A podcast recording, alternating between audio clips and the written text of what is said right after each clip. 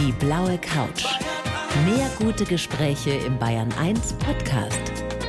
Und hier ist Thorsten Otto. Thorsten Hafner, ich freue mich so, dass du mal wieder da bist. Herzlich willkommen. Ja, danke für die Einladung. Und ich sage es auch diesmal wieder an dieser Stelle, wir, wir duzen uns, weil wir uns schon ganz, ganz lange kennen. Ja. Und es wäre blöd, wenn wir jetzt hier in Sie verfallen würden. Das wäre albern, ne? Du hast mich damals eingeladen bei meinem allerersten Buch und das ist inzwischen schon zehn Jahre her. Und wenn man nach zehn Jahren sich so oft getroffen hat und noch Sie sagt, nur für die Hörer, das wäre irgendwie albern, ne? Und du siehst so verdammt gut aus. Oh, danke sehr. Ich bin jedes Mal wieder, jedes Mal wieder aufs Neue neidisch. Ja, schon mal gut angezogen, perfekt angezogen, mit, mit Krawatte, mit Weste, alles, was halt so dazugehört. Was ist dein Geheimnis? Oh, welcher, in welcher Richtung Geheimnis? Dass du so gut aussiehst. Mal, die Hollywood-Antwort wäre jetzt sehr viel Schlaf und sehr viel Wasser. Ja, die Hollywood-Schauspieler lassen sich alle nicht liften, die trinken alle viel. Ähm, du hast dich liften lassen? Nein, ich, nein, nein, davon bin ich weit entfernt. Ich, hab, ich bin einfach sehr zufrieden. Ich glaube, das ist das Geheimnis. Ich bin sehr zufrieden. Ich bin extrem zufrieden, dass ganz viele Dinge, die sehr lange gedauert haben, jetzt endlich alle so einen schönen Abschluss finden. Und ich glaube, das ist tatsächlich eines der Geheimnisse, warum ich, ich würde nicht sagen gut aussehe. Ich sehe wahrscheinlich sehr zufrieden zufrieden aus. Ja, auch das. ja. Es gibt ein neues Buch von dir, das passt ja. zum Thema Sag es keinem weiter, warum wir Geheimnisse brauchen. Da ja. werden wir gleich ausführlich drüber sprechen. Ich habe das mit dem Aussehen und mit dem Angezogensein angesprochen, weil ich ja weiß, dass du fast immer im Anzug kommst. Ja, ja in das der stimmt. Öffentlichkeit. Ja, das ist richtig. Warum ist dir das so wichtig? finde, ein Anzug unterstreicht die innere Einstellung, die man so hat. Also sie zeigt, wenn ich einen Anzug trage, dass ich einen Sinn habe für Details und dass mir gewisse Dinge einfach wichtig sind. Und das hat jetzt wenig mit Äußerlichkeiten an sich zu tun. Also wenn jetzt jemand anders nicht im Anzug rumläuft, dann ist das für mich einwandfrei. Aber also wenn jemand so schluffig rumläuft wie ich? Ich laufe daheim auch schluffig rum. Das ist ja auch bequem. Das ist Nein, ja in bin Ordnung. ich schluffig heute, oder? Überhaupt nicht. Anständig angezogen mit Hemd und Hose. Normal und gut angezogen, genau. Also privat renne ich genauso rum, aber in meiner Bühnenfigur halt eben nicht. Ja, und ich habe gelesen, ich weiß gar nicht, ob wir da schon mal drüber gesprochen haben, dass bei einem deiner allerersten Fernsehauftritte, bei Johannes Bekerner damals, mhm. du unsicher warst und nervös warst und mhm. dann hast du einen Anzug angezogen, mhm. weil das sowas wie, wie ein Schutz ist, wie eine Rüstung auch ist, in der Ganz du dich genau. dann sicherer gefühlt und hast. Und der macht ja auch was mit uns. Also es ist ja wirklich so, dass Äußerlichkeiten unsere Einstellung beeinflussen. Man sagt ja auch wie innen so außen, das bedeutet aber auch wie außen so innen. Also in einem aufgeräumten Umfeld hast du wahrscheinlich andere Gedanken als irgendwo, wo es total zugemüllt ist. Und wenn ich einen Anzug trage, dann macht das was mit mir. Und ich habe mir den damals für Johannes B. Kernert sogar, habe ich mir schneidern lassen. Das wow. war ein Maßanzug. Ein Maßanzug? Ja. Auch das ist spannend, weil äh, vor kurzem saß hier auf der blauen Couch Michael Brandner, ja, großartiger Schauspieler, ja. aus Hubert ohne Staller, wie es ja jetzt heißt. Genau. Und der trägt auch nur Maßanzüge. Ja. Hat auch erzählt, dass das gar nicht so teuer ist, irgendwie Nö. 600 Euro Ja. einer und die halten natürlich dann auch wesentlich länger. Ja. Und der hat es auch betont, dass man da eine ganz andere Haltung drin hat. Richtig. Und das ist bei mir natürlich Teil des Programms, ja.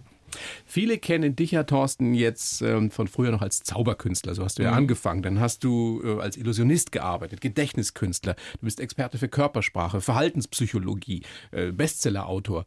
Millionenauflage habe ich gelesen jetzt in der Vorbereitung. Stimmt das? Das, das ist unglaublich, oder? Das ist etwas, das ich selber äh, gar nicht richtig fassen kann. Manchmal gucke ich mir diesen Zettel einfach nur an, um das selber glauben zu können. Und, ja, manchmal äh, deine Kontoauszüge und dann glaubst du es. das wäre schön, aber ähm, Mit Büchern kann man nicht so wirklich Geld verdienen. Nein, ne? das ist wirklich eine Herzensangelegenheit, um Wissen weiterzugeben, um das weiterzugeben, was einem wirklich am Herzen liegt. Bücher schreibt man bis auf ganz wenige Ausnahmen sicherlich nicht, um reich zu werden. In dem Zusammenhang, was viele auch sicherlich noch nie gehört haben und nicht wissen, du hast eine Lesereise gemacht in Japan. Ja, Irre. unglaublich. Also der Mann ist weltweit unterwegs und erfolgreich. Ja. Was hat dich in diesem fantastischen Land am meisten überrascht? Tatsächlich die Japaner selbst. Ich hatte ein völlig falsches Bild von denen im Kopf. Ich dachte, das sind so, so alles Strenge, die wenig Emotionen zeigen und die eine Fassade aufbauen und das alles sehr ernsthaft ist dort. Und ich kam da an und das war fast so wie ein Urlaub in Italien, ja, weil die waren, die waren total herzlich, die haben sich wahnsinnig gefreut, wenn ich denen was gezeigt habe, die waren begeisterungsfähig und das war wirklich eines meiner größten Erlebnisse, war diese Lesereise und Tournee durch Japan. Hast du Geheimnisse erfahren?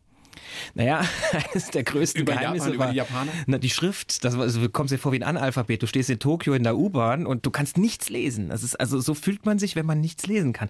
Und das hat mich auch überrascht. Es kam, nachdem die gemerkt haben, ich bin völlig verloren, kam sofort kam jemand und hat mir geholfen. In sehr, sehr ähm, grundlegendem Englisch, aber es hat funktioniert. Das heißt, unheimlich hilfsbereite, tolle Leute. Würde ich direkt wieder hinfahren. War das die Reise auch, ähm, bei der du eine Person unter neun Millionen irgendwie finden musst? Ja, genau. Vom Hubschrauber aus. Richtig, ja. Das war Völlig irre Geschichte. Das war der Hammer. Also man sieht auch, die Japaner bereiten sich sehr gut vor. Die sind nämlich extra mit zwei Leuten hier nach München geflogen gekommen, weil ich da in einer Fernsehsendung war und haben gefragt, was könntest du denn so machen?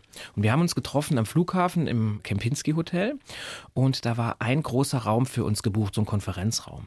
Und da habe ich habe ich improvisiert, habe ich gesagt, hier ist eine Stecknadel, die lag da rum tatsächlich. Dann habe ich gesagt, nimm doch mal die Stecknadel und versteckst die irgendwo im Raum. Und dann habe ich die wiedergefunden. Das ist eine meiner, meiner ersten Nummern, die ich gezeigt habe, die wirklich eine, eine, eine Fähigkeit ist, die auf Körpersprache und, und auf Emotionalität und, und Intuition und Empathie beruht. Du wirst uns ja gleich verraten, wie das geht. man muss das einfach machen, man muss das lange trainieren. Ja. Und das habe ich denen da gezeigt und dann haben die gesagt, oh, das, das ist eine tolle Nummer die hatte ich gar nicht vor. Das hat einfach in dem Moment war das so eine Eingebung. Oh, das ist eine tolle Nummer, haben sie gesagt. Könntest du das auch in ganz Tokio machen? Da habe ich gesagt, ja klar, das ist natürlich noch viel spannender, das könnte ich machen. Ja, könnten wir auch anstatt einer Stecknadel eine Person in Tokio irgendwo verstecken? Was für eine geile Idee. Super. Das war nicht mein, das war die Idee ja. von den Regisseuren. Da habe ich gesagt, ja natürlich, das ist eine tolle Idee, können wir gerne machen. Ja, und könntest du auch nicht zu Fuß unterwegs sein oder im Auto, sondern mit einem Hubschrauber über Tokio fliegen und dem Piloten sagen, wie er fliegen muss, um diese Person zu finden? Und dann habe ich gesagt, ja, ja, klar, das kann ich machen. Und er gesagt, das machen wir. Und dann bin ich nach Hause gefahren und hatte keine Ahnung, wie ich das machen soll, weil die Methode war eine ganz andere, die ich dann machen du hast musste. Erst mal ja? zugesagt. Habe erstmal zugesagt. Und habe mir dann aber wirklich lange Gedanken gemacht. Und ich weiß noch genau, als ich von dem Hotelzimmer, wo ich äh, eingebucht war, zu diesem Hubschrauberflugplatz gefahren wurde. Das war mit so einem ganz tollen Taxi und äh, der Verlag hat das in die Hand genommen alles und da kam ich mir vor wie in dem Film Oceans 11 kurz bevor sie losgehen und das Casino leer räumen, weil ich war angespannt bis bis in die letzte Haarspitze und wusste auch wirklich nicht, ob das Ding zu 100 Prozent klappt oder nicht. Aber es war auch ein Lehrstück für mich. No risk, no fun. Also ich bin das Risiko eingegangen und das ist eines der größten Erlebnisse, die ich beruflich jemals hatte. Und es hat geklappt? Und es hat geklappt. Du hast eine Person unter 9 Millionen, 9 Millionen in ganz dieser Tokio. riesigen Stadt, in diesem Moloch gefunden. Ja, und das Witzige war, die kam noch aus Innsbruck. ja, da haben sie sich eine Innsbruckerin aus. Das fand ich auch sehr lustig. Ja. Warum hast du jetzt ein Buch geschrieben, in dem es um Geheimnisse geht? Sag es keinem weiter, warum Ja. wir Geheimnisse brauchen. Weil Geheimnisse ein zentraler Punkt im Leben eines jeden Menschen sind und weil es darüber tatsächlich noch nichts gab. Für mich waren Geheimnisse immer etwas, das mich beflügelt hat, das mir Kraft gegeben hat, das mich gut gelaunt gemacht hat. Weil Du liebst Geheimnisse. Ich finde das ganz toll. Ja, ich habe als Also wir, wir alle, die meisten von uns lieben Geheimnisse. wissen es aber noch gar nicht. Das ist ja der Punkt, was mich dazu bewegt hat, da ein ganzes Buch drüber zu schreiben. Denn wenn ich jetzt zu dir in die Sendung komme und sage, ich rede mit dir jetzt über Geheimnisse, dann würdest du höchstwahrscheinlich als erstes denken, oh, da wird's dunkel, da geht's um meine Leichen im Keller, die ich habe, da geht's um Dinge, die ich eigentlich keinem verraten will. Geheimnisse sind aber noch viel mehr. Das können Geheimnisse sein, natürlich. Aber Geheimnisse können noch viel mehr sein. Geheimnisse können doch etwas sein, das, das uns stärkt. Für mich, da ich aus der Zauberkunst ursprünglich komme, wo ja immer noch meine Wurzeln sind, waren Geheimnisse immer was Tolles. Die haben Menschen Freude bereitet. Ich weiß noch ganz genau, ich habe als Jugendlicher einer Tante, die eigentlich immer griesgrämig war, habe ich einen Zaubertrick gezeigt und plötzlich war die super gelaunt. Aber warum ist das so, dass die meisten von uns so fasziniert sind von Geheimnissen, egal auf welchem Gebiet? Dazu müssen zwei Bedingungen erfüllt sein. Das erste, es muss ein Geheimnis da sein. Und das zweite, es muss dem anderen bekannt sein, dass da ein Geheimnis ist. Das macht ja auch einen Menschen spannend, wenn man das Gefühl hat, man guckt richtig. nicht so ganz dahinter. Ganz genau. Stell dir mal vor, morgen hättest du einen Gast, eine Frau und deine Redakteure würden dir sagen, da kommt eine ganz geheimnisvolle Frau. Dann hätte die doch schon mal für dich eine gewisse Faszination. Absolut, reizt mich gleich, ich möchte mehr wissen. Ganz genau. Das heißt, Geheimnisse beflügeln unsere Fantasie, die machen uns neugierig. Die sorgen dafür, dass wir uns mit einem Thema näher beschäftigen. Und das fand ich einfach spannend. Es ist ja auch so, dass wir unseren Kindern versuchen ähm, beizubringen, den Unterschied, so mache ich zumindest oder machen wir zumindest zu Hause, zwischen guten und schlechten Geheimnissen. Richtig. Und das ist auch ein sehr wichtiger Unterschied, denn Kinder brauchen Geheimnisse. Kinder ab fünf, sechs Jahren ungefähr, da bin ich im Buch auch, gehe ich äh, länger drauf ein, brauchen Dinge, die sie ihren Eltern nicht erzählen, um sich überhaupt bewusst zu werden, dass sie eine eigene Identität haben. Bis Kinder vier, fünf Jahre alt sind, denken die, die Eltern wissen alles. Wir sind praktisch gottähnliche Wesen für kleine Kinder, die denken wirklich, wir wüssten alles, wir könnten alles. Und irgendwann mal merken die, ah, Die kriegen ja doch nicht alles mit. Ich kann die Tafel Schokolade essen und der Papa merkt das überhaupt ja, nicht. Ich bin gerade in dieser Phase mit meinem kleinen Sohn. Das ist irre, ne? Dass der merkt, der Papa ist nicht Superman. Ja. Und das, das ist etwas desillusionierend. Ja, das zieht einen manchmal ein bisschen runter. Auf der anderen Seite kannst du dir natürlich auch denken, oh toll, der geht den nächsten Schritt. Der entwickelt sich jetzt zu einem eigenständigen Menschen. Absolut. Sie müssen aber den Unterschied kennen zwischen eben diesen guten Geheimnissen, Richtig. die Sie haben dürfen, und schlechten Richtig. Geheimnissen, dass irgendetwas passiert ist. Völlig wurscht in der Schule oder dass Sie komischen ja. Leuten begegnet da gibt's sind. wirklich ganz böse Sachen, aber das kann man Kindern recht schnell beibringen. Man kann ihnen sagen, pass mal auf, immer dann, wenn du ein blödes Bauchgefühl hast bei irgendeiner Sache, dann kannst du es uns jederzeit erzählen. Und der Schlüssel, dass Kinder uns ihre Geheimnisse erzählen, besteht darin, dass wir Eltern sind, denen man Geheimnisse erzählen kann. Ich habe gerade eine Studie gelesen, dass Kinder von Eltern, die sie oft bestraft haben, hervorragende Lügner werden später. Weil die einfach, ich meine, die machen es dann trotzdem und erzählen es einfach. Nicht, Überlebensstrategie. Ja? Ganz genau. Das heißt, ich lege wirklich großen Wert darauf in meiner Familie, dass ich, und ich, es gelingt mir meistens, es gelingt mir auch nicht immer, aber dass ich doch jemand bin, wo meine Kinder wissen, ey, zu dem kann ich wirklich immer gehen. Wenn es ernst ist, ist der für mich da. Eine Frage des Vertrauens. Ja. Aber bist du ein Mensch grundsätzlich, der viele Geheimnisse hat? Naja, über den Beruf meine ich jetzt natürlich schon, ja, also wie meine Sachen funktionieren. Das ist ja die Faszination der Show. Da würde ich sagen, da habe ich sehr viele Geheimnisse und die kann ich auch hervorragend für mich behalten. Privat, meiner Familie gegenüber, habe ich wenig Geheimnisse. Denn auch das habe ich rausgefunden. Etwas ist sehr faszinierend, wenn wir nicht viel darüber wissen. Etwas ist aber auch sehr faszinierend, wenn wir ganz viel darüber wissen. Also selbst das gewöhnlichste Thema kann richtig spannend werden, wenn du da mal ganz tief einsteigst.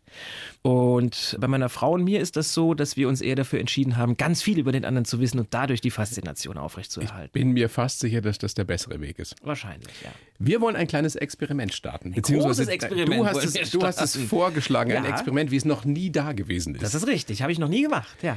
Und zwar hast du mir vorgeschlagen, ich soll mir ein Geheimnis überlegen. Richtig. Aus meiner Jugend aus der Kindheit, Richtig. aus der aktuellen Zeit. Du hast es mir völlig freigestellt. Ja. Dieses Geheimnis werde ich jetzt in dieser Sekunde, meine Redakteurin und mein Techniker in der Regie sind Zeuge, werde ja. ich jetzt auf einen Zettel schreiben, zumindest Stichworte dazu. Richtig. Und du kannst mir nicht zugucken beim Schreiben, genau. auch das wollen wir festhalten an dieser Stelle. Genau, du sitzt ich mir gegenüber. Ich versuche leserlich zu schreiben. und wenn du das Geheimnis notiert hast, ja. Dann faltest du bitte den Zettel eins, zwei, dreimal, sodass sich die Schrift innen befindet. Ja, sodass, auch wenn man von außen auf diesen Zettel schaut, man nicht sehen kann, was da drauf steht. Ganz wichtig, während du notierst, kann ich noch sagen, du hast dich für dieses Geheimnis entschieden. Das war deine freie Entscheidung. Richtig. Du hast mit niemandem über dieses Geheimnis gesprochen, also das auch nicht mit Redakteuren. Weiß nicht niemand über mich. Niemand. Und niemand hat dir gesagt, dass du dich für dieses Geheimnis entscheiden solltest. Das war deine freie Entscheidung, richtig? So, jetzt habe ich äh, Stichworte dazu aufgeschrieben, habe den Zettel dreimal gefaltet. Sehr gut, wunderbar. Habe meine persönliche Sitzbox mitgebracht. ja, so ein Multifunktionsteil, da kann man sich draufsetzen, man, da kann man auch ja, genau. irgendwas reinstecken verstecken Ganz und genau. aufbewahren. Warte mal kurz, darf, darf ich kurz? Dann mache ich die nämlich schon mal, mache ich die für dich auf. Und, darf ich kurz? Prima. Dann nimmst du den jetzt? Dann, ups, dann den, so. Das ist nur Wasser. Das ist Wasser. Ich, muss, ich muss genau gucken, was ja, du mit dem Zettel machst. Du hast ihn jetzt in der Hand. Nimmst ihn und gibst ihn selber rein. Okay, ich schmeiß diesen Zettel jetzt. Und jetzt Nein. nimmst du diesen Deckel und machst kommt der Deckel drauf. drauf. Und so. durch den weg, dass du gar nicht hinfassen kannst. Und jetzt ist ja schon was Wunderbares passiert, denn du, du hast, hast Wasser jetzt, verschüttet. das war, du war hast das, jetzt war das ein Geheimnis. Was, ein Ablenkungs? Nee, das wäre eigentlich eine ganz gute Strategie, ne? Aber in dem Moment äh, falscher Moment. Nee. Ähm, du hast jetzt ein Geheimnis. Und meine Frage, jetzt drehen wir mal kurz die Rollen um, ist, du weißt, du hast ein Geheimnis und ich werde versuchen, das rauszufinden. Jetzt ist meine Frage, was macht das denn mit dir gerade? Ändert das was? Naja, es ist schon ein bisschen ein komisches Gefühl, weil Oder? das ja etwas ist, was keiner über mich weiß. Richtig. Und ich versuche jetzt zu ergründen, ob das irgendwie ein Trick ist, wie du es machst, wie du ja. versuchst, dieses Geheimnis zu erraten. Ja. Und werde natürlich jetzt ein bisschen angespannter da sitzen, als ich sonst normalerweise locker hier und, in dieser Show sitze. Und das ist auch ein Thema natürlich, mit dem ich mich beschäftigt habe. Was macht es mit uns, wenn wir ein Geheimnis haben? Und auch hier gibt es einmal die guten Geheimnisse, die stärken uns. Also angenommen, du erzählst mir was im Vertrauen und ich weiß, oh, der hat mir was anvertraut, das er sonst niemandem erzählen würde, dann würde das unsere Freundschaft stärken. Das heißt, man könnte sagen auch, Geheimnisse sind die Währung der Freundschaft. Das macht was mit uns dann in dem Moment. Es könnte aber auch sein, dass du ein schwächendes Geheimnis hast. Das würde dich tatsächlich belasten. Aber da bin ich relativ schmerzfrei. Ja. Thorsten. Weißt du? Ja, also, natürlich. Ich habe nichts zu verbergen. Ich schätze dich jetzt auch nicht wie jemand ein, der sowas hat, aber das ist zum Beispiel beim Dieselskandal, ja, sind die Mitarbeiter gezwungen worden, nichts zu sagen. Jetzt das sind schlechte Geheimnisse. Das ist ganz übel. Und je mehr du versuchst, dieses Geheimnis zu verdrängen, desto mehr kommt es immer wieder zurück. Man nennt das Ironic Rebound-Effekt. Versuch mal nicht an irgendetwas zu denken, was dich belastet. Zack, dann kommt das zehnfach wieder zurück. Und das macht auch was mit uns. Das hat sogar körperliche Auswirkungen. Also dieses mein persönliches Geheimnis, das ich auf diesen Zettel geschrieben habe, in Schlagworten, ja. das ist leicht, weiß ich nicht, ob das leicht zu erraten ist. Jedenfalls wirst du am Ende der Show, wirst ja. du auflösen und wirst es hoffentlich erraten. Ich werde mein Bestes geben, ja. Wann kann man dich live sehen, Thorsten? Du bist, glaube ich, warte, ich habe es mir aufgeschrieben, am 14. März mit deiner Show mit Feuerproben bist du in Fürstenfeldbruck. Ja. Und am 27. März bist du in Bad Tölz. Richtig. Und ich habe mir sagen lassen, das Ganze wird geheimnisvoller als bisher. Absolut. Es wird auch etwas dunkler.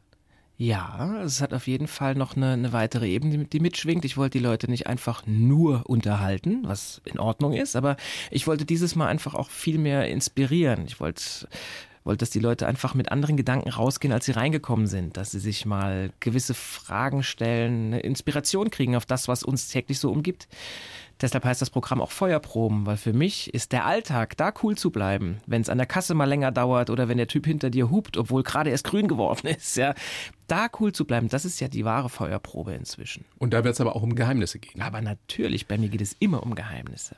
Sag es keinem weiter, so heißt dein Buch, warum wir Geheimnisse brauchen. Mhm. Am Schluss dieses Buchs, das sehr, sehr lesenswert ist und sehr unterhaltsam geschrieben, auch sehr, sehr persönlich, ich finde dein persönlichstes Buch bis jetzt. Absolut. Beschreibst ja. du eine Situation, wie du in ein Theater in New York gehst. Ja. Und am Eingang hängt eine Wand. Ja. Erzähl selber, was da passiert ist. Also ich war in New York, um mir eine Show anzuschauen, von der viele gesagt haben, die musst du dir anschauen. Das ist ein ganz, ganz toller Kollege aus Amerika, der heißt Derek Del Gaudio. Das ist ein herausragender Zauberkünstler. Und ähm, ich wusste nicht, was mich erwartet, weil über diese Show wurde nichts verraten. Es hieß immer nur, da musste hingehen. Also ein tolles Geheimnis, schon mal, was er geschaffen hat. Und wir kamen da an und das war im, im Roth Theater, das ist am, am Union Square. Und da gehst du schon durch eine Tür und auf dieser Tür steht ganz groß, ist Identity an Illusion. Also ist deine Identität nur eine Illusion. Da dachte wow. ich mir, oh, hier bin ich richtig, das ist toll. Und dann kommst du rein, da ist eine riesen Wand aufgebaut und da sind Zettel dran, in der Mitte perforiert zum Abreißen. Und auf diesem Zettel steht oben I am, also ich bin, und unten drunter stehen Dinge, die man so sein könnte. Zum I Beispiel? am a father, ich bin ein Vater, ich bin ein Sohn, ich bin ein Gärtner, ich bin ein Illusionist, ich bin ein Lügner, ich bin ein Hochstapler, ich bin ein Alkoholiker, ich bin alles möglich. Da waren 500 Sachen, konnte man sich da aussuchen. Und da habe ich gemerkt, oh, das macht was mit mir. Und du musst, bevor du reingehst, so einen Zettel dir rausnehmen. Wie lange hast du überlegt? Sehr lange. Und das Tolle ist, neben mir haben alle sehr lange überlegt. Aber du willst ja auch nicht zu lange überlegen, weil vielleicht ist ja der Zettel, der dir am besten gefällt, dann weg. Aber dann nimmt doch keiner den Zettel, ich bin Alkoholiker, oder? Doch, an dem Abend hatte tatsächlich einer auch den genommen, ja. Ich sage, das war ein sehr, sehr tolles Erlebnis und der ist auch ganz toll mit umgegangen. Und was passiert dann mit diesem Zettel in der Show? Das darf ich nicht sagen. Du sagst auch nicht, was, welchen Zettel du genommen hast? Nein, das ist ja schöner, wenn ich es nicht sage. Ah.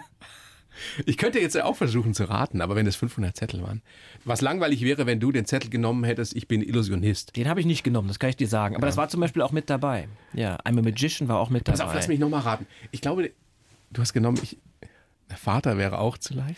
Ja, ich bin, ich bin ein Sohn. Ein Sohn, ja. Und das, das Schöne ist, ähm, man ist ja ganz viel von diesen Dingen, ne? Ja. Und man musste wirklich das nehmen, was man in dem Moment gerade ist. Das hat mich sehr inspiriert für mein eigenes Programm. Also solche Momente wollte ich in den Feuerproben auch schaffen. Und das ist mir, glaube ich, ganz gut gelungen. Das meine ich mit dem, das Programm ist anders. Es macht was mit dir. Es ist sehr interaktiv.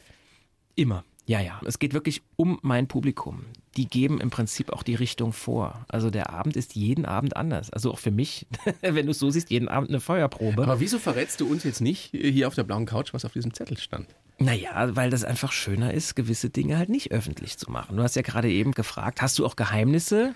Das finde ich ist ein schönes Geheimnis. Pass auf, wenn du nachher mein Geheimnis erraten hast, ja. was schon persönlich ist, ja. auch sehr emotional, ja. verrätst du es mir dann? Nein. okay, dann nehme ich die Box wieder weg. Ja.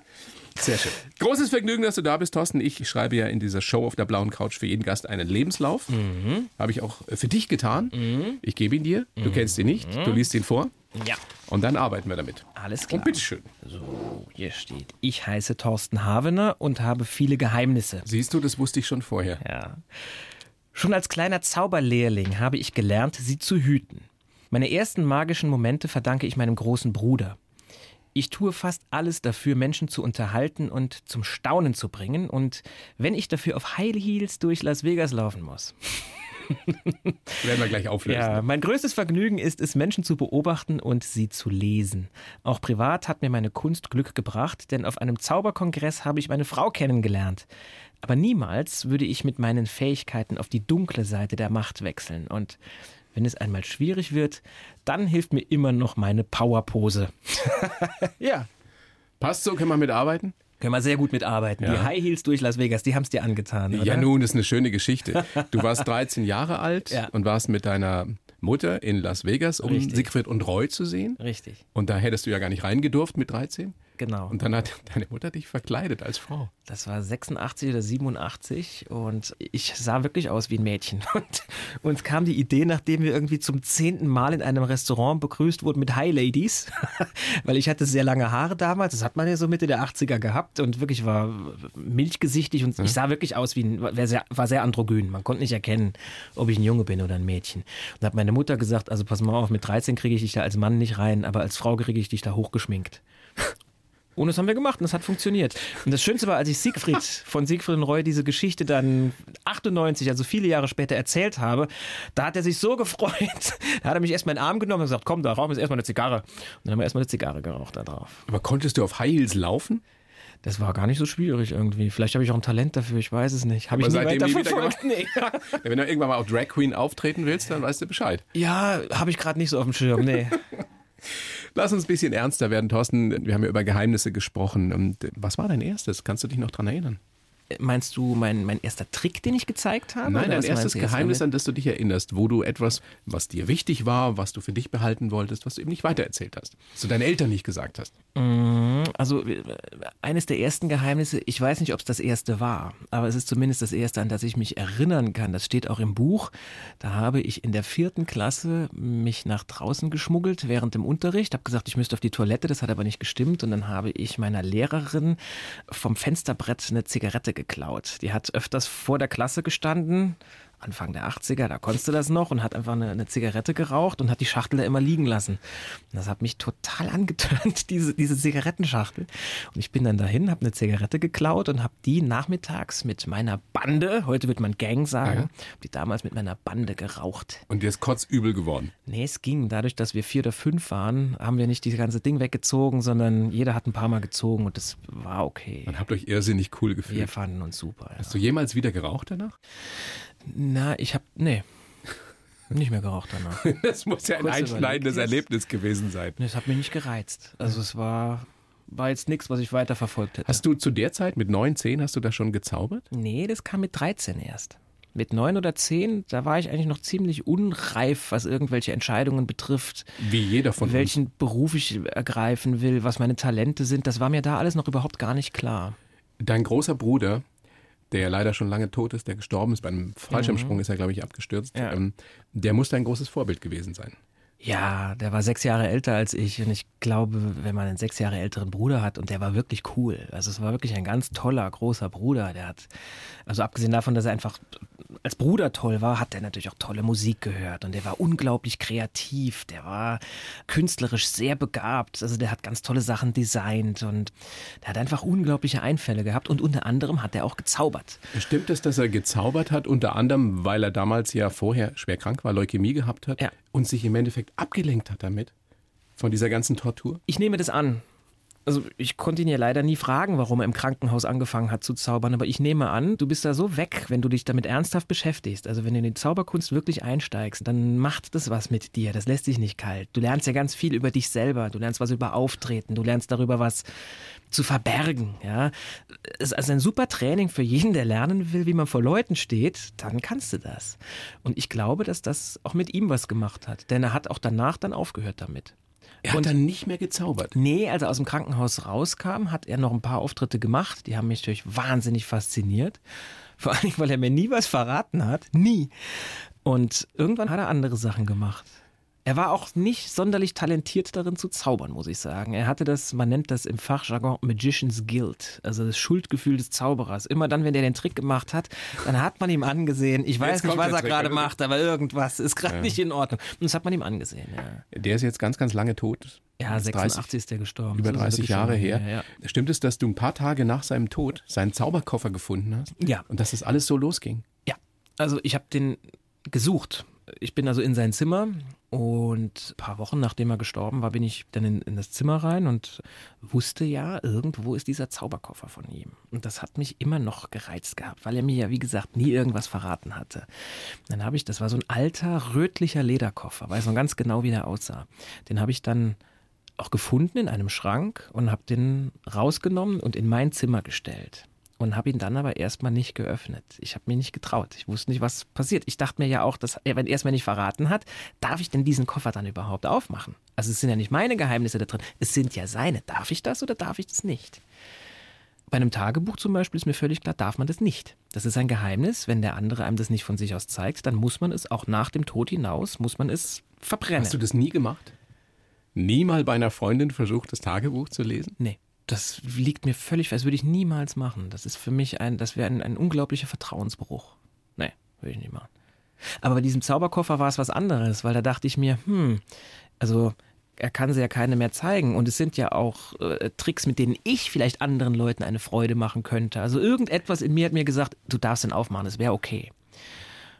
Und das stimmt ja auch. Ich meine, letzten Endes hat sich daraus ja mein komplettes weiteres Leben entwickelt. Also ich bin sehr froh, dass ich in einem Sommertag 1986 diesen Koffer geöffnet da habe. Da war die Beschreibung seiner ganzen Tricks drin. Ja. Und was dich besonders beeindruckt haben muss, war der Satz, verrate die Geheimnisse nie.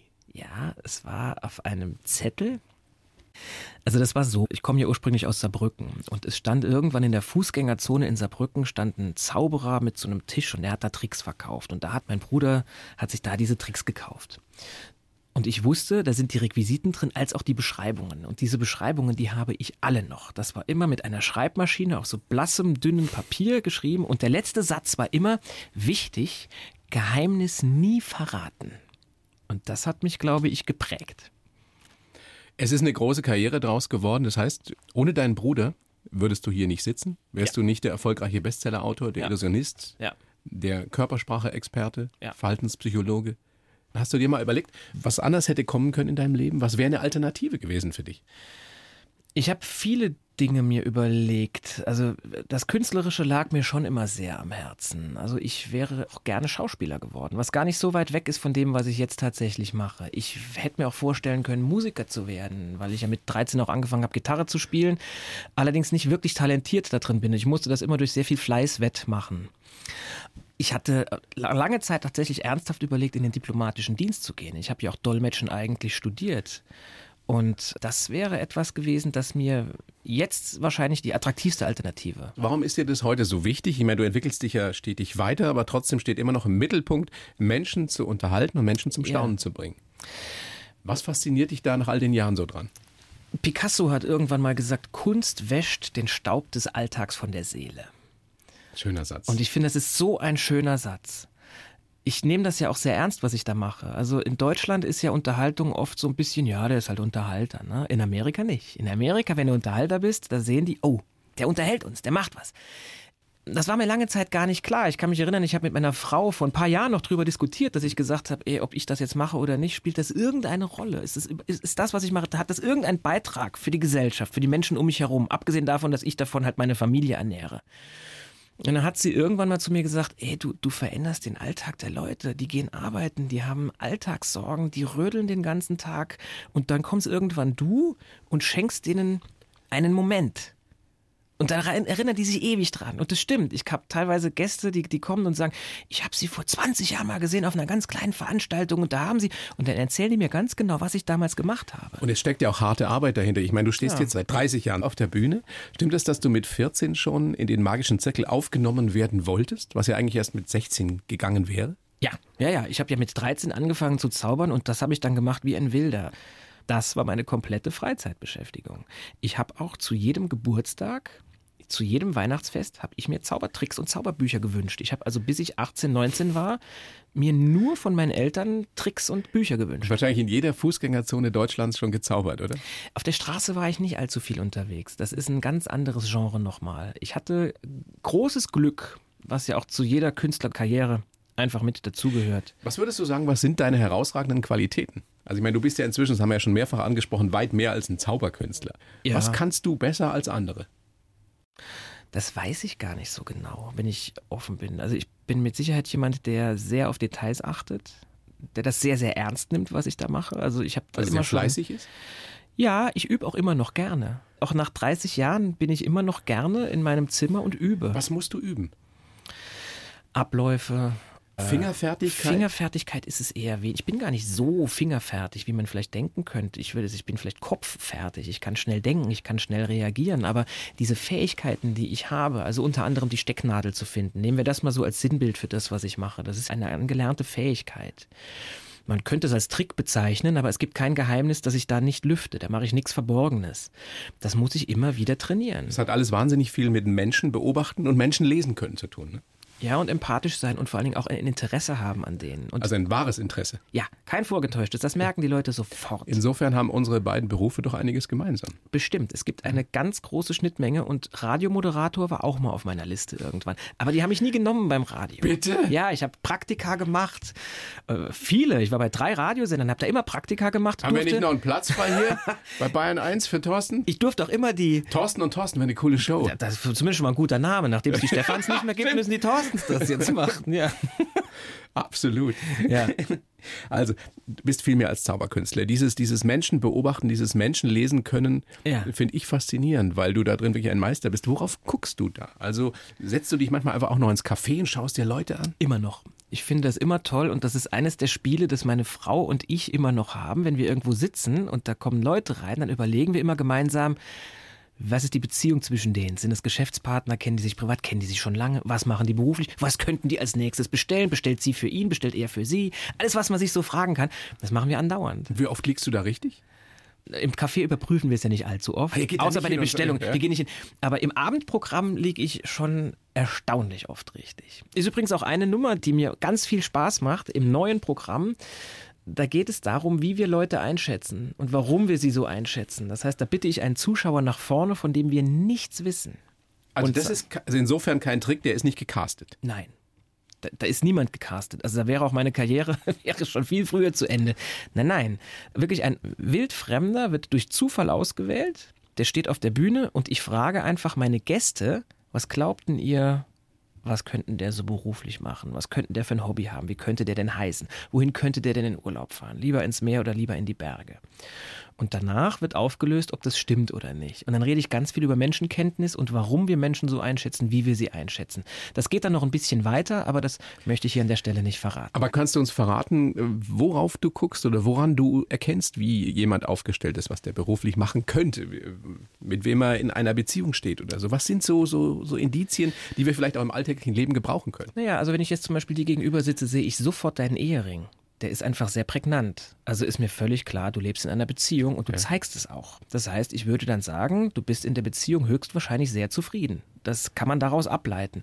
Dann kann man natürlich auch Bei aus jedem, der der einen Lebensphase... Ehering trägt, kann man davon ableiten, dass er zufrieden ist in der Nicht Beziehung. unbedingt, nee. Aber in deinem Fall, weil da noch ganz viel anderes stimmt, du hast doch schon ein paar Mal von dir zu Hause jetzt erzählt, ja, und dann hat sich dein Gesichtsausdruck verändert. Da kam immer so ein Fältchen um die Augen, du hast immer gelächelt. Also dabei. Mimik spielt eine große Rolle. Mimik, wie oft bewegt sich jemand, wie viel bewegt sich jemand oder wie wenig bewegt sich jemand. Menschen mit einem sehr hohen Status, also jetzt ein Bankdirektor oder ein Schulrektor, der einen hohen Status hat, der wird sich wahrscheinlich weniger bewegen in seiner Rolle, Warum? weil wir damit zeigen, dass wir andere für uns arbeiten lassen können. Wir müssen uns selber nicht so viel bewegen. Wer sich am wenigsten bewegt, hat am meisten zu sagen. Ja, und wer später kommt auch. Wer die Zeit kontrolliert, wer die, wer die Zeit kontrolliert hat, der hat, ver- verstehst du, der Chef darf später kommen. Ja. Der Angestellte nicht. Müssen wir mal überprüfen hier. Frage in die Regie, Manuela. Kommst du immer später? Die Chefin. die kommt Das immer heißt, früher. Das heißt nicht, dass sie später kommen müssen, aber sie kontrollieren die Zeit. Und wir kennen ja auch alle die Menschen, die völlig wurscht, ob in der Firma oder im Büro, die immer so schnell gehen. Ja, Sind das die, die auch wirklich viel tun? Das sind zumindest die, die immer getrieben sind, die gestresst sind. Und das sind zumindest die, die wahrscheinlich den Eindruck erwecken, sie wollen viel zu tun haben und die sich auch dann wohlfühlen. Die würden also niemals sagen, ich hatte ein super Wochenende, ich habe mal drei Tage lang nichts gemacht und Pastewka mir angeschaut. Das würden die nie sagen. Die würden Großartige sagen, oh, ich habe neue so Staffel übrigens. Ja, super. Ja, toll. Das ist so einer, ich werde immer wieder gefragt, wen würdest du gerne mal kennenlernen? Den habe ich noch nie kennengelernt. Bastian Wenn Pastewka. der diese Sendung hören sollte, was ich nicht glaube, der wohnt, glaube ich, in Berlin. Ja, kann man als Podcast hören. Bayern1.de. Die Ähm, ja. blaue Couch. Also, dann soll der sich das mal anhören und ich finde den ganz toll. Du bist richtig Fan von ihm. ja, ich finde ihn super. Was helfen dir diese Qualitäten im richtigen Leben, Thorsten? Beziehungsweise ist das manchmal auch eine Last, weil du ständig Menschen scannst? Nein, es ist überhaupt keine Last. Ganz im Gegenteil, mir hilft es total, Menschen in der Regel sehr gut einschätzen zu können und auch eine gewisse Empathie zu haben. Also ich habe zum Beispiel ein Spiel. Wenn ich irgendwo in der Stadt einkaufen bin und die Verkäuferin oder der Verkäufer sind unfreundlich, was ja doch immer wieder mal vorkommt, weil Servicegedanke in Deutschland ist ja, ist ja nicht so riesig bei uns. Ja? Jetzt habe ich da also so einen krantigen Verkäufer. Dann ist mein Spiel, ich will dich knacken. Ich hätte gerne, dass du am Schluss mich anlächelst und ernsthaft sagst, auf Wiedersehen. Und Wie nicht nur, weil es es kommt immer drauf an. Man kann nicht eine Formel. Aber manchmal versuche ich einen Witz zu machen, wo ich weiß, dass, oder wo ich mir denke, der könnte bei demjenigen zünden. Und manchmal spreche ich es auch an und sage, ey, also Sie, Sie, Sie haben echt einen harten Tag, ja, Sie haben echt einen harten Job, Aber oder? Freundlichkeit kann eine Freundlichkeit- Waffe sein. Freundlichkeit. Im Englischen sagt man ja auch killing with kindness. Es geht immer über die Freundlichkeit. Freundlichkeit ist viel besser als Druck aufzubauen. Also angenommen, du wärst jetzt so ein harter Interviewpartner, ja, so ein investigativer, bist du ja gar nicht. Angenommen, Du ich bist ja jetzt Frank Plasberg. zum Beispiel, den ich aber in einer Sendung mal hatte. Also ich war bei ihm Was ein sehr eingeladen. netter Mensch ist, War aber in der Sendung nett. ist er ein, ein Ja. tougher Interviewer. So. Investigativ. Wenn ich da jetzt mit Gegendruck reagiere, dann findet er das ja toll. Dann läuft er doch erst richtig zu Hochform auf. Wenn ich dann aber sagen würde, aber bitte, also jetzt, ich merke schon, Sie sind selber angespannt, das Thema ist Ihnen wirklich wichtig, oder? Dann erfahre ich ja was über den. Dann drehe ich die Rolle ja um. Also Empathie ist ein Schlüssel. Ja. Sich wirklich auf den anderen einlassen. und echtes Interesse haben. Nicht vorgeben. Das finden wir alle abstoßend. Menschen, die so eine Fassade aufsetzen, wo man den Eindruck hat, der sagt zu jedem dasselbe. Der ist zu jedem eine Spur zu freundlich. Die finden wir doof. Dauergrinser. Ja, mögen wir nicht. ich grinse auch gerade nicht. Deshalb, Ich habe darauf gewartet, dass du gerade jetzt grinst. nein, ich, Na, ja, jetzt gut. Das war ja leicht. Das war ja leicht. denkst du eigentlich noch ab und zu an dein Geheimnis in dieser Box hier drin? Absolut. Wir Ja? können ja nochmal für die, die uns gerade äh, zuschalten hier auf der blauen Couch auf Mhm, Bayern 1. Ich habe zu Beginn der Show ein Geheimnis auf einen Zettel aufgeschrieben. Mhm. Du konntest es nicht sehen. Ich habe es in ein Behältnis getan. Da ist es sicher drin, da ist ein Richtig. Deckel drauf. Ja. Und du wirst am Ende der Show, wie auch immer du das äh, tun willst und machen wirst, dieses Geheimnis erraten Mhm. Richtig. wollen. Ich versuche zu zeigen, was das Geheimnis ist, ja. Wir müssen die Dramaturgie noch ein bisschen aufrechthalten. Vielleicht kann man so einen ein Soundteppich zeigen. einspielen, weißt du? Ja, sowas. Das wäre dann albern, ne? Aber es könnte auch nicht klappen oder klappt das immer? Das klappt nicht immer.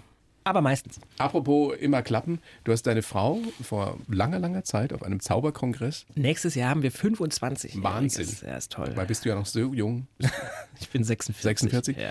auf einem Zauberkongress kennengelernt. Mit welcher Masche hast du hier was vorgezaubert? Das ganz, ist interessant. Nee, Ganz einfach. Da ne? gab es keine Masche. Das war einfach sofort klar. Uns beiden. Das war ein ganz angesagter Kongress damals in Sindelfingen. Und die Zauberkünstler, die jetzt zuhören, die kennen das auch noch.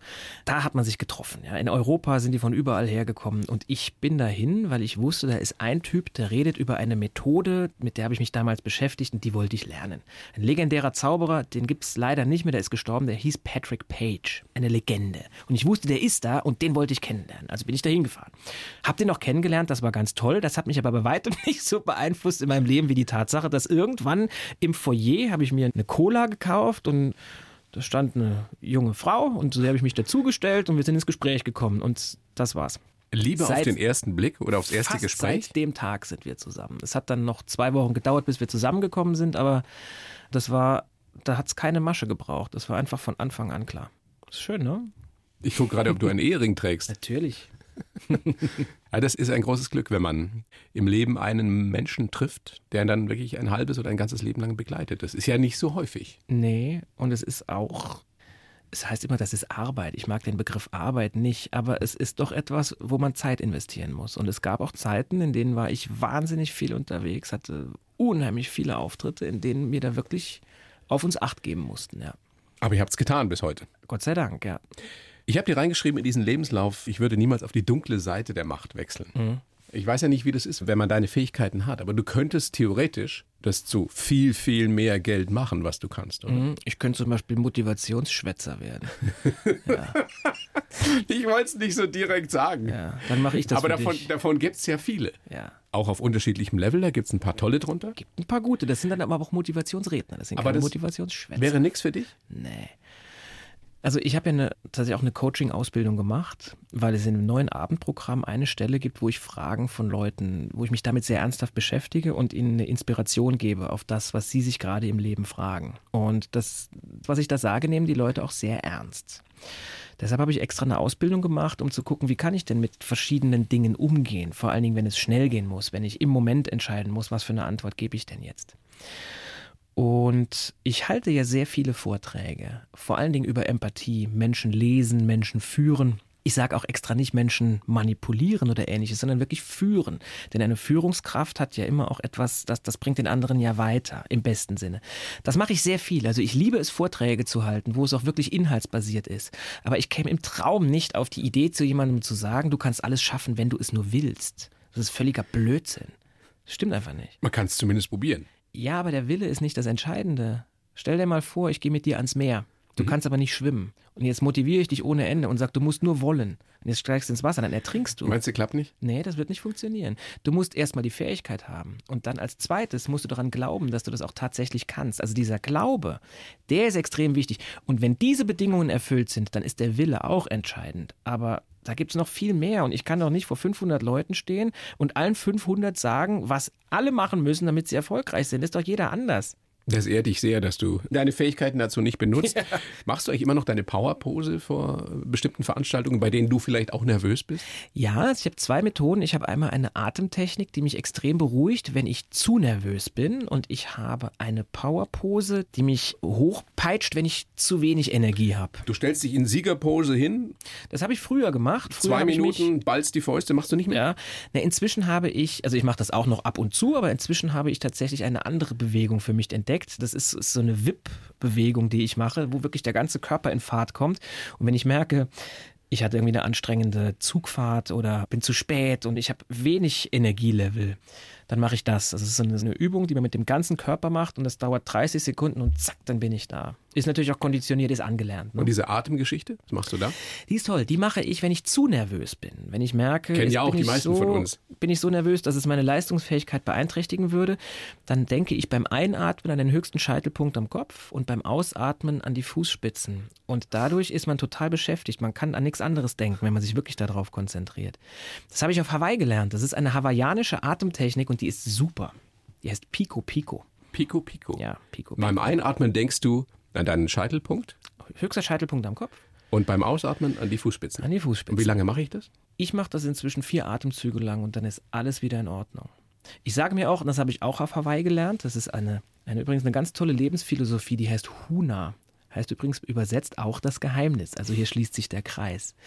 Sage ich mir, wenn ich nervös bin, egal womit das jetzt in Zusammenhang steht, dass ich nervös bin, es spielt überhaupt keine Rolle mehr.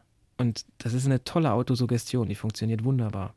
Kann man auch im Alltag nutzen übrigens. Bis in der Schlange nervt dich, dass der Typ vor dir so ewig lang braucht, ums Kleingeld zu zählen. Dann sagst du dir, ich ärgere mich jetzt gerade, aber egal womit das in Zusammenhang steht, es spielt keine Rolle mehr. Weil das Geheimnis ist, meistens ärgern wir uns nicht über den Typen, der vor uns lange braucht. Da ist irgendwas anderes passiert.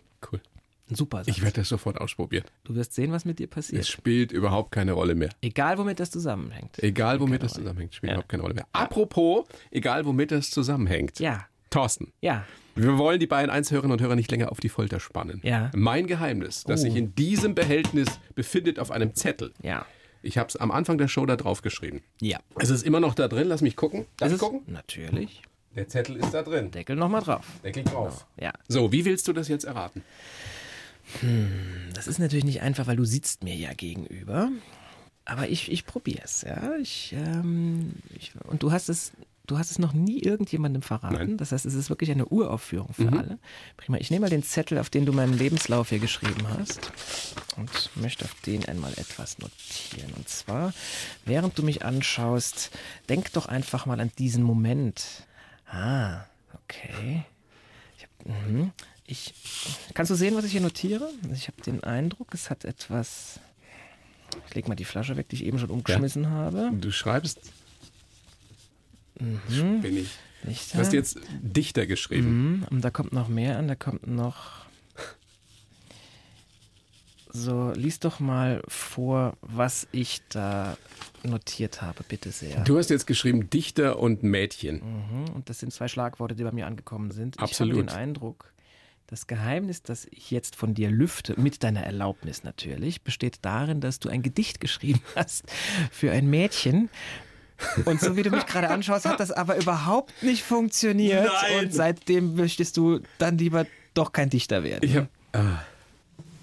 Mal schauen? Hol mal den Zettel raus. Okay, schau mal. Ich kann ja schon mal erzählen, ja, wie die Geschichte kurz. ging. Ja. Ich war 16 und ähm, war davon überzeugt, meine Bestimmung wäre, Dichter zu werden. Habe für mich also Gedichte geschrieben und fand die natürlich auch ganz toll. Mhm. Wie man ja meistens das mit 16, 17 so findet. Gedichtmädchen, enttäuscht, Dichter werden, steht da auf diesem Zettel. So, also ich schreibe, schreibe diese Gedichte, von denen ich überzeugt bin, dass sie großartig sind. Und habe mich getraut, ein Mädchen, in das ich unsterblich verliebt war, an eines dieser Mädchen oder an dieses Mädchen ja. ein Gedicht zu schicken. Ja. Einen Brief. Damals hat man ja noch Briefe geschrieben. Ja, schön, ne? Ja. Es vergeht eine Woche, ich treffe dieses Mädchen wieder, bin in freudigster Erwartung. Sie schaut mich an und sagt, schüttelt so den Kopf und sagt, Basketball spielen kannst du besser. Oh je. Aber ich krieg, du hast, ich krieg jetzt noch Gänsehaut, wenn ich an diesen Moment denke. Ich sehe es dir an, das macht, aber siehst du mal, was Geheimnisse mit uns machen und solche Erlebnisse. Wahnsinn, Und ich habe ne? hab seitdem nie wieder, nie wieder ein, ein Gedicht verschickt. Nein, das stimmt nicht. Ich habe einmal, viele Jahre später, an meine jetzige Frau, der habe ich mal ein Gedicht geschrieben. Mhm. Und die hat dann zumindest auch gesagt, dass ich es schön fand. Mhm. Aber dazwischen lagen 25 Jahre. Wirklich ja. traumatisiert. Und damals war ich, ich war überzeugt davon, ich werde ein großer Dichter, ja. ein Lyriker. Ja. Aber es ist ja noch nicht zu spät. naja, ja?